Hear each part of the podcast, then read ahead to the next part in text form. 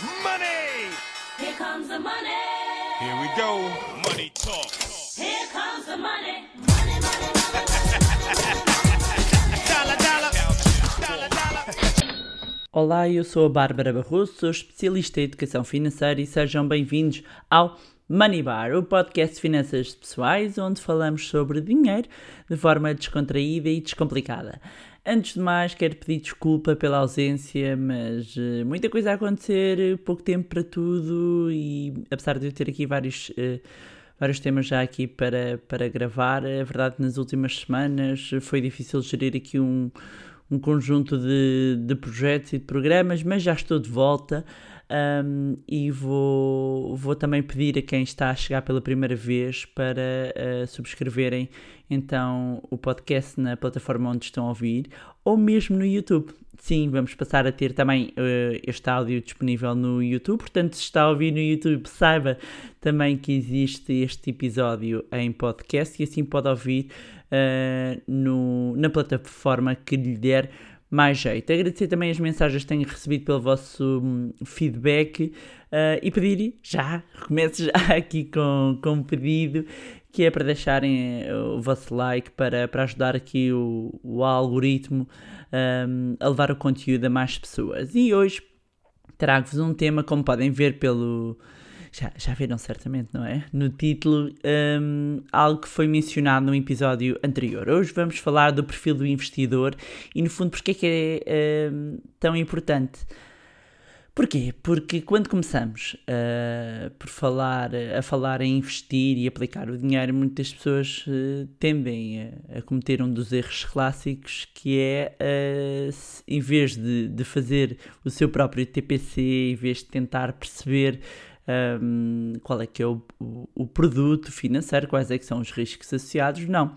Vai na dica do amigo, mesmo que o amigo tenha um, um, perfil de risco, já vamos falar mais em detalhe, completamente diferente do nosso, mesmo que o nosso valor uh, em o montante investido nem sequer seja o mesmo, que o horizonte temporal também não seja o mesmo, que os objetivos não sejam o mesmo, uh, mas uh, nós vamos na dica do amigo. Já nem vou falar a quantidade de pessoas que vai na dica do amigo que um, percebe tanto ou menos que essa pessoa às vezes só disfarça melhor. Uh, mas eu até gosto de dar quando na, nas formações e nas, nas aulas uh, que dou, uh, falo muito deste exemplo porque foi algo que me marcou e que ilustra bem aqui e serve bem para ilustrar o tema que vamos falar. então, estamos, estávamos ali no final de 2017 e na altura andava tudo doido com as criptomoedas, que para quem não sabe é uma, uh, uma não, várias moedas, mas aqui a designação criptomoedas é uma moeda digital, existe mais do que uma, um, e andava tudo, tudo doido, a especular, nem era a investir, não é? Uh, porque isso depois também dá outro podcast, que é a diferença entre uh, investir e especular. Bem, mas uh, há inclusivamente um, uma máxima no mundo financeiro que diz quando falam do assunto numa viagem de táxi é sinal para fugir, não é? Para sair, para correr. E porquê? Porque, inclusivamente, as pessoas, não é? Isto está estudado pela economia comportamental, ok? Que as pessoas tendem a ter aqui um comportamento de manada. E a, a, baixa literacia financeira não é só em Portugal, ok? Um, é transversal e eu ainda a semana passada vim de um evento no, nos Estados Unidos um, e fala-se mais de dinheiro uh, há outro tipo de problemas aliás eu dei uma entrevista inclusivamente para para, para vários uh, órgãos e plataformas uh, uh, ligadas à área financeira e eu explicava exatamente a diferença entre os portugueses e os norte-americanos. Um, e, e, depois, no final das contas, quando vamos avaliar a literacia financeira, não, não, não é assim tão diferente. há diferenças, efetivamente, mas nas bases os problemas acabam por ser muito semelhantes. E uh, significa o quê? Quando, quando há este comportamento de manada, e isso vê-se muito bem então nos mercados financeiros, que é, as pessoas tendem a entrar quando o mercado está em alta, portanto está tudo a falar daquilo, eu vou comprar porque agora é que vai ser, e quando de repente um, começa a cair, há Jesus, que isto vem para aí abaixo, isto é um novo crash, e toca tudo a vender, o que aumenta a pressão vendedora, o que eh, leva a que o mercado caia ainda mais. Bem, mas a história, a história, porque merece ser contada. Há uma senhora que veio ter comigo no evento, eh, eu tinha sido convidado para um evento e ela no final veio ter comigo e dizer que tinha um dinheiro extra e estava a pensar em investir agora nisto que se fala muito, eh, aí de uns investimentos na bolsa, e eu na bolsa, eh, e depois percebi de que é que ela estava a falar, não era bolsa, não é? Ahm, porque tinha amigos que tinham ganho imenso dinheiro e ela queria aproveitar. E eu perguntei-lhe, então, mas você já alguma vez investiu? E ela disse, "Hum, eu tenho poupanças no banco, não é? E eu disse, não, não é isso, é, já alguma vez fiz alguma aplicação financeira ou mesmo comprou ações? E ela diz-me rapidamente, não, não, ações não, isso é muito arriscado. E eu, ok, portanto, você nunca investiu numa ação, que é um- uma parte de uma empresa em que você até pode acompanhar o negócio, perceber o racional. eh, aliás, eu lembro-me, peguei na altura num copo e para ilustrar disse, portanto, vamos imaginar, nunca investiu uma ação de alguém que vende um copo, em que nós percebemos o racional, os custos, como é que se vê, eh, as vendas.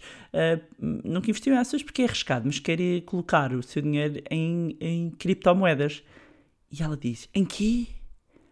E disse, ok, yes and we have a problem, ok? Alguém que está com muita vontade, está com ganância, não é? Isto é ganância, eh, de, de pôr todas as fichas num instrumento que ela nem sequer percebe. E atenção, disclaimer, disclaimer, dois disclaimers. Um, um, eh, eu não estou a dizer para fujam das criptomoedas. Um, Uh, aqui este exemplo eh, eu dei e podia dar exemplo das criptomoedas como de ações, como de CFDs, como até de warrants. Houve uma altura na minha vida que eu andei muito metida nisso dos warrants, adorava aquilo.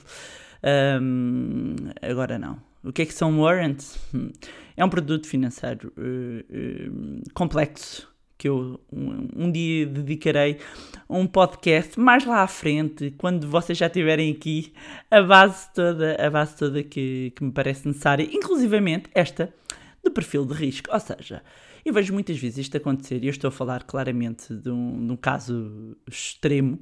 Ah, ah, o outro disclaimer em atalho foi: eu já tive, não tenho neste momento, mas eu já tive ah, ah, investimento em criptomoedas. Ainda vou-vos dizer, e fiz imenso dinheiro. E o que é que acontece? Ou, seja, nem foi imenso dinheiro, mas eh, vendi bem quando saí. Era dinheiro que eu podia perder uh, na totalidade, não havia problema. Foi um dinheiro que foi, que foi destinado exatamente para eu testar quando começou, antes, antes, de- antes bem antes desse máximo, um, quando, quando, começou, quando se começou a falar um bocadinho no mercado e eu para perceber, e é uma coisa que eu faço, é testar alguns uh, investimentos uh, para perceber como é que eles funcionam. Portanto, dois disclaimers uh, feitos. O que eu estou aqui a falar, sobretudo, é um, de pessoas que seguem uh, outras pessoas pela proximidade.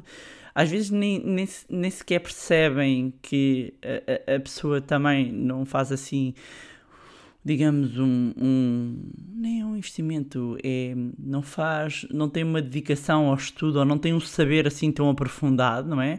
Um, e, e além disso, tem horizontes temporais completamente distintos, tem perfis de risco completamente distintos.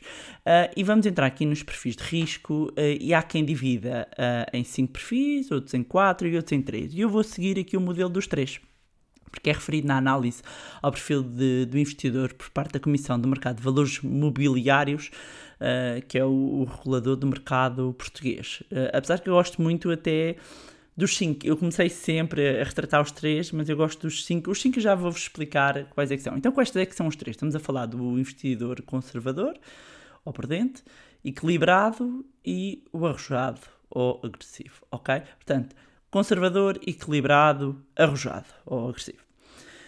Temos estes três. Depois, eh, eh, os outros dois vão preencher as pontas. Temos o muito conservador, há quem divide em cinco, porque depois põe o muito conservador e põe o muito agressivo. Ou seja, eh, põe muito conservador, conservador, equilibrado, arrojado ou agressivo e muito agressivo, ok? Uh, põe aqui nas pontas. Eu acho que realmente há, há estas pessoas nas pontas, mas uh, uh, a maioria vai andar nestes três perfis aqui uh, do meio e mesmo assim um, depois uh, tendencialmente o investidor português dizem que é conservador e eu depois dava aqui uma grande conversa uh, porque eu acho que isto em grande parte tem a ver com o nível de literacia financeira que é muito baixo porque e porquê? Porquê é que eu digo isto? Por uma razão muito simples. Para começar, porque trabalho há 15 anos nesta área e, portanto, vejo isto no terreno. Um, e, e depois, porque quando nós olhamos, por exemplo, para os valores uh, investidos em jogos de sorte ao azar, Portugal, seja no Euro Milhões, seja no Totalotos, Totobolas, uh, Portugal aparece muito bem classificado, hashtag alerta de ironia, um, em termos de, de, montante, eh, de montantes investidos. Ou seja, há aqui a expectativa do retorno rápido, sendo que a pessoa uh, está uh, basicamente. É um jogo de sorte azar, pode sair, pode não sair, e a pessoa não, não, não tem problemas em perder aqueles seus não sei qual é, 2, 5, 10 euros todas as semanas, ou seja, há pessoas que conseguem uma consistência uh, no, no jogo do Euro Milhões que não conseguem em termos de poupança, ok? Um, e a verdade é que a probabilidade uh, de, de sair o Euro Milhões é muito, muito infinitivamente menor do que conseguir obter um, um, um retorno acima da inflação aplicando essa poupança no longo prazo, o que se estão a chegar agora, eu recomendo vão ver o episódio dos juros compostos para perceberem aqui o efeito um, da, o efeito da capitalização no longo prazo. Mas pronto, e, então e, explicar estes três perfis. Perfil conservador é alguém, como o nome indica, que quer segurança, portanto, que uh, não vai aqui tanto privilegiar o retorno, quer é garantir o capital. Eu ponho lá o meu dinheiro e não o perco, eu não quero perder. Até pode, posso ganhar pouco, pouco ou nada, mas pelo menos este dinheiro que eu ponho de lado eu não o perco, ok? Depois temos o investidor equilibrado que está disponível para assumir um bocadinho mais de risco, mas uh, não quer perder também o seu capital, ok? Portanto, está tá no meio, uh, quer um bocadinho mais, mas está tende a estar no meio, uh, uh, mas para o conservador, normalmente a leitura que se faz um bocadinho no, nos mercados, e mesmo quando era jornalista da área financeira, a leitura é sempre um equilibrado para baixo, ou seja, de repente ele não racha a carteira metade em ações, metade em obrigações, um, se calhar faz ali uma divisão entre outros ativos, já vamos falar, mas depois temos o agressivo, e aí o agressivo, o foco não é a segurança, não é, um, não é não perder o capital, é o retorno ok? Aqui o foco está todo em conseguir obter o maior retorno possível. Portanto, nós, para sabermos uh, uh, uh, qual é que é o nosso perfil de risco, porque depois existem produtos para cada um, para cada perfil de risco, um, nós temos que fazer uma avaliação. E o, as entidades emitentes devem fazer uma avaliação quando o investidor não é profissional, portanto, cidadão comum, Uh, e a, a, verdade é que hoje em dia nós tendo acesso, nomeadamente a corretores, das pessoas podendo respondem ali a umas perguntinhas, mas podem investir diretamente. Acho que muitas vezes as, pessoas, as próprias pessoas não, não, têm, não têm muita noção. Não têm porque não se fala disto também, ok? Portanto, mas a avaliação que é feita é, é, é com base num conjunto de informações, como por exemplo a idade, porque há um princípio, há um princípio inclusivamente que diz um, que é assim muito, muito fácil, que, uh, que é em termos de diversificação da carteira uh, de investimento entre ações e obrigações, ok? Obrigações uh, é quando nós emprestamos dinheiro a uma entidade, seja uma empresa, ok? Seja o próprio Estado. Um, no caso, por exemplo, é dívida. No caso, por exemplo, de Portugal, os certificados da Forro é um, um tipo de dívida, ok? Como os certificados do, do Tesouro Poupança Mais. As obrigações não estão normalmente abertas ao retalho, ao retalho entenda-se ao cidadão comum, ok? Portanto, são investidores institucionais, são bancos, fundos de pensões que podem, por exemplo, comprar obrigações, inclusivamente uh, de dívida pública portuguesa. Mas depois temos sites de futebol, tivemos agora emissões há pouco tempo da TAP, da SIC, basicamente essas empresas que querem se financiar e emitem uns títulos um, de dívida, emitem uns títulos, nós compramos estes títulos e por determos esse determinado título é-nos pago um uma, uh, um cupão, é-nos pago uma taxa de juro, ok? Um, eu depois eh, já vi várias pessoas uh, uh, na altura em que, em que eu fiz uma entrevista que está no, no no site do Manilab, no YouTube do Manilab, houve várias pessoas a, a quererem saber mais sobre obrigações. Eu também quero ver se dedico um, um, um, tema só às obrigações, porque as obrigações têm, têm muito para, para se falar. Mas, um, voltando, há aqui um princípio que diz que, ok, se nós só tivermos ações e obrigações, nós, nós devemos ter a percentagem de obrigações, uh, porque as obrigações tendem a ser, tendem é nem vou entrar, eh, menos arriscadas do que, em termos gerais, do que as ações, mas não é assim completamente linear um, porque mesmo dentro das obrigações nós temos vários, vários níveis de risco, mas se nós tivermos que, que ponderar que a porcentagem de obrigações a representar numa carteira deve ser o equivalente à idade da pessoa. Exemplo, se a pessoa tem 40 anos, deve ter 40% de obrigações, 60% em ações. Se tiver 60 anos, deve ter 60% de obrigações, 40%, percebem? Ou seja, à medida que, que se vai ficando, que se vai aumentando a idade, o investimento tende a ser uh, mais conservador. Portanto, a idade é um fator relevante a questionar para aferir o perfil do investidor, quanto é que tem para investir, o prazo um, que se tem, porque quanto maior o horizonte temporal, quanto mais dinheiro poderá uh, deixar uh, aplicado, mais tempo poderá deixar o dinheiro aplicado. Um, pode assumir aqui maior risco em termos de investimento. Um, o que pretende fazer com o dinheiro? Portanto, vamos imaginar que quer comprar um, uma casa daqui a 3 anos. Bem, estar a pôr em investimentos altamente arriscados eh, pode não ser uma boa opção, ok? E depois, se aceita ou tolera perdas. Uh, este ponto é muito importante e vai, está intimamente ligado aqui com o perfil de risco. Porquê?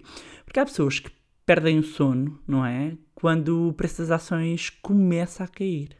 Mal começa a cair, a pessoa já nem consegue dormir. Bem, se isso acontece, é provavelmente é um sinal que você está a investir um valor superior ao aceitável para o perfil, ou seja, ou, tá, ou tem muito dinheiro, ou então tem uh, uh, uma aplicação que não está adequada ao seu perfil de risco, ok?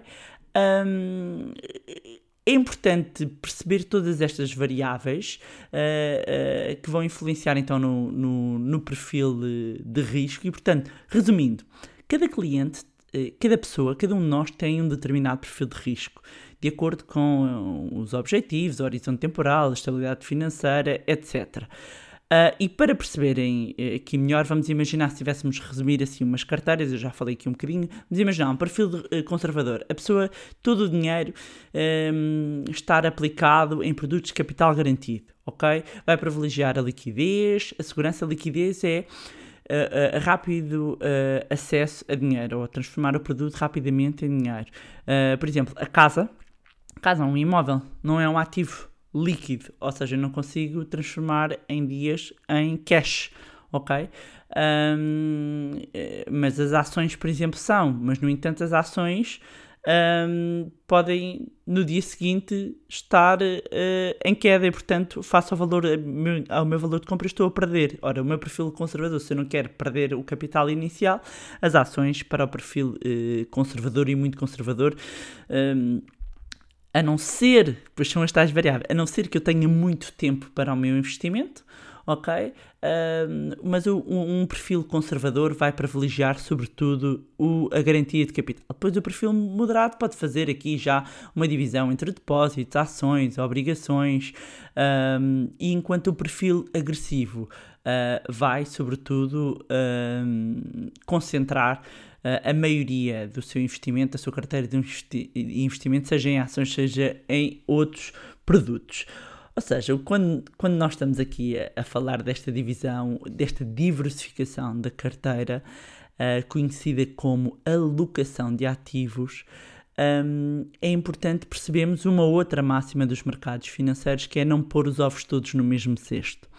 Ou seja, que não devemos apostar tudo, todo o nosso dinheiro no mesmo investimento, no mesmo produto e devemos fazer uma diversificação. Porquê? Porque esta diversificação permite diluir o risco, um verbo que se gosta muito no mundo de investimento, que é mitigar o risco, ok? Um, é importante, por isso, que vocês uh, uh, compreendam acima de tudo, e este era um ponto importante, um, e, e, pode não ser uh, o, o, podcast mais sexy, mas este assunto é mesmo relevante antes de avançarmos para outros passos, perceberem o perfil, e depois vou-vos deixar. Onde? Agora estou aqui a pensar no, no podcast, senão vocês podem passar no site do Money Quem está a ouvir no YouTube, eu deixo o, o link para eh, para uma brincadeira do, dos perfis, uh, uh, é, é uma, um, digamos, um quiz.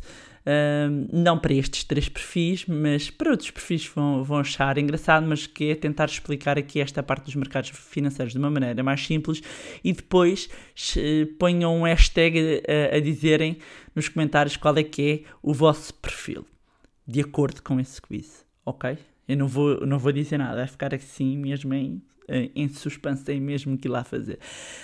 Um, e pronto, era isto que eu vos tinha para trazer em mais um episódio do Money Bar. Não se esqueçam de subscrever, de deixar o vosso feedback, um, seja aqui onde estão a ouvir, sejam nas minhas redes sociais, nomeadamente no meu Instagram, para quem ainda não segue. Bárbara underscore underscore Barroso. O Bárbara Barroso também é meu. Uh, mas uh, sigam-me, deixem o, os comentários, enviem mensagem. Encontramos então no próximo Money Bar. Money! Here comes the money. Here we go.